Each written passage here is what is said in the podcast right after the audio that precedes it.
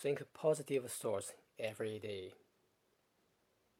If your life feels like it is lacking the power that you want and the motivation that you need, sometimes all you have to do is shift your point of view.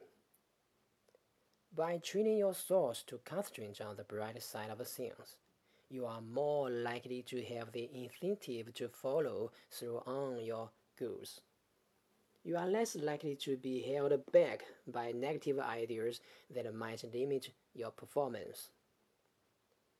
Your life can be enhanced and your happiness enriched when you choose to change your perspective.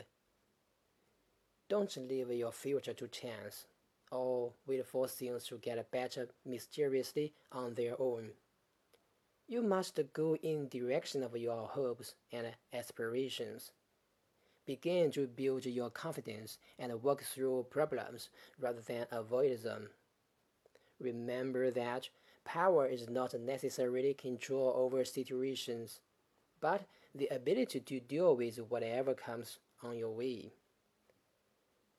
Always believe that good things are possible and remember that mistakes can be lessons that lead to discoveries. Take your fear and transform it into trust. Learn to rise above anxiety and doubt. Turn your worry hours into productive hours. Take energy that you have wasted and direct it toward every worthwhile effort that you can be involved in. You will see beautiful things happen when you allow yourself to experience the joys of life.